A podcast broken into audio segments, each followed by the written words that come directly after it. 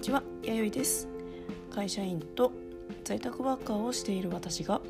日常のちょっとした気づきや副業の経験をシェアする番組です。はい。今日は初めてポッドキャストを使った配信を試みています。でですねあの今朝録音するつもりがですね、まあ、あの夫も2歳の息子もあの同じ部屋で遊んでいるという状況でなかなかこう落ち着いて撮ることができず夜を迎えついさっきまであの2人で大声がけて遊んでたんですけどなんかふと静かになったなって後ろを見たら寝ているのでおこれはもうこの隙に撮ってしまいという形ではい今録音しています。はい。で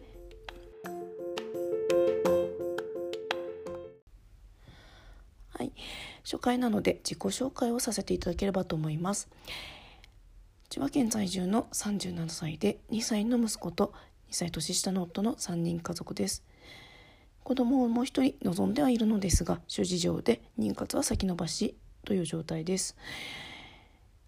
在宅ワークを始めたきっかけも、まあ、1人目の妊活を意識し始めた時でお勤めをしながらでも子育てをしながらでも働ける仕事はないかなと考えてピンときたのが在宅事務だったんですね。とはいえもうかれこれ4年半くらい前になるんですけどもはいどうしたらお仕事を得られるか全く分からなかったのでその頃、え入会していたあの起業したばかりの女性が主にあの、まあ、活躍の場をも提供したりし合ったりというサロンがありまして、えー、そのサロンが主催するセミナーを、まあ、受けていた時期がありました。えー、中でも自分に合った仕事で月15万円稼ごうという1ヶ月の収入集中セミナーっていうのがあって、まあ、そこで講師の方に相談したらまずはその企業女性の告知の記事を代行して書いたらというアドバイスをいただいて始めたのがきっかけです。え、そこから1記事、まあ、始めたばかりなのです1,000円で書かせてくださいと、まあ、メッセンジャーなり、えー、講座の、えー、同同期の方にもシェアしてもらったりして3ヶ月で150記事をどうにか書いたら、まあ、中でもあのその今まで以上にお客さんに来ていただけたこんな1,000円でこんなにいい記事を書いてもらえたありがとうと喜んでもらえる声もいただいてもちろんあの記事が、ね、まだできないのってねあのいうお叱りの声もいただいたりもしたんですけれどもはい、まあ、どうにか150記事を書いてそう言って喜んでいただける方もいらっしゃってそこから、えー、じゃあ次もお願いしますってこうリピーターの方が出てきたりあのその記事を代行して書くというお仕事がきっかけで在宅事務もやってみないかっていうふうなお誘いをいただいたりしてはい、えー、今年でもう4年半ですね。ありがたいことに今でも当初のご縁でご依頼いただくこともあれば、あのそうですね。Facebook ページそのフリーランスだとか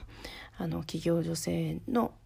そのお仕事に関する相談ページみたいのがありまして、え、そこを見たりとかあのクラウドワークスやランサーズなどの、えー、ページの募集を見て、えー、提案したり、えー、受注を受けたりっていう受注をしたりっていうこともあります。はい、で、えー、今日は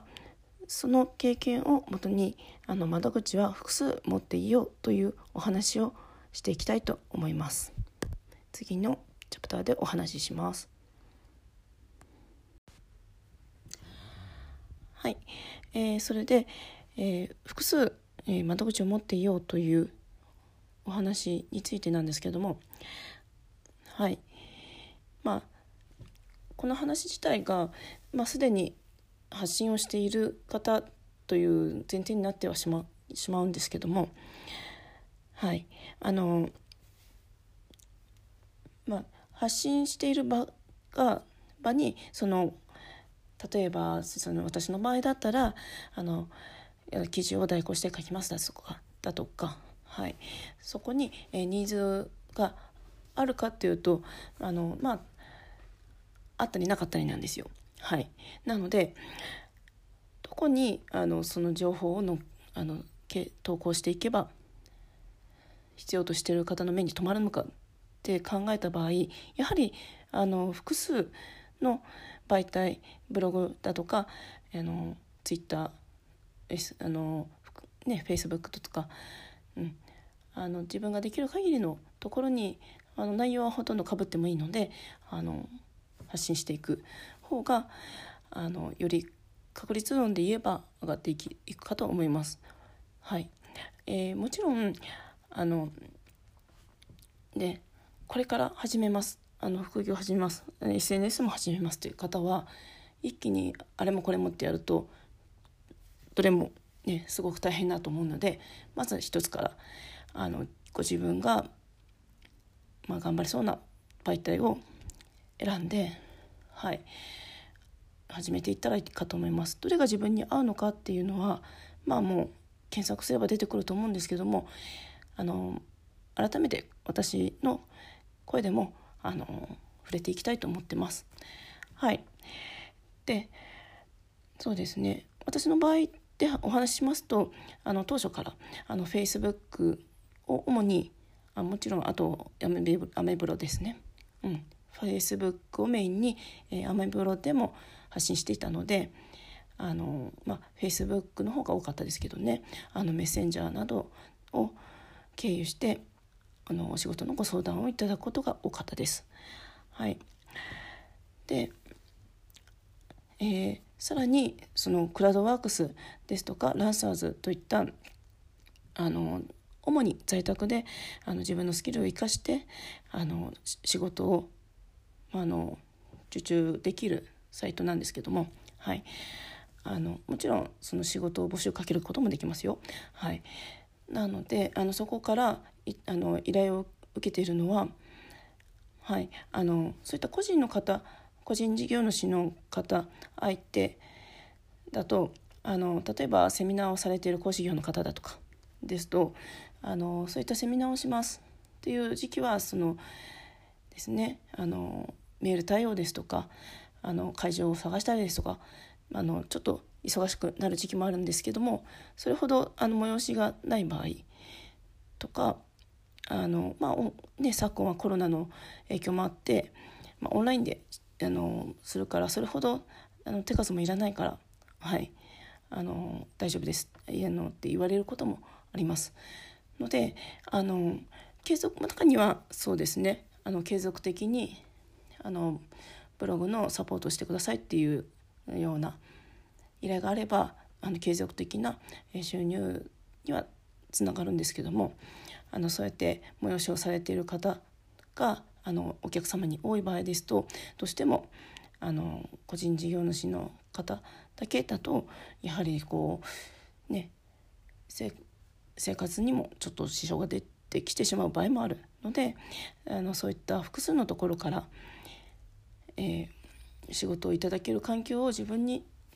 自分で作っておくっていう必要があると思います。もちろんあのクラウドワークスですとか、えー、ランサーズも個人の方が募集をかけていることも多いので、まあ、それがいい悪いじゃなくて、はい、あのその中からあの自分に合ったあの仕事をあの、まあ、そこから広げていけるっていうこともあります。はい、のであのそうですね複数持っていることでやはりこう仕事を継続的に、うん、受けていくこともありますし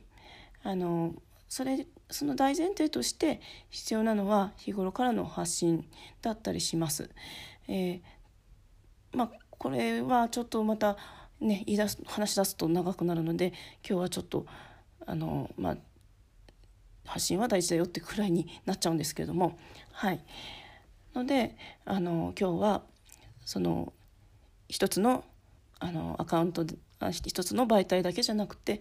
えー、もうすでに発信している方は、はい、複数の窓口を持って、えー、ビジネスチャンスを広げておこうというお話をさせていただきました。最後までお聴きくださりありがとうございました。よよいでした。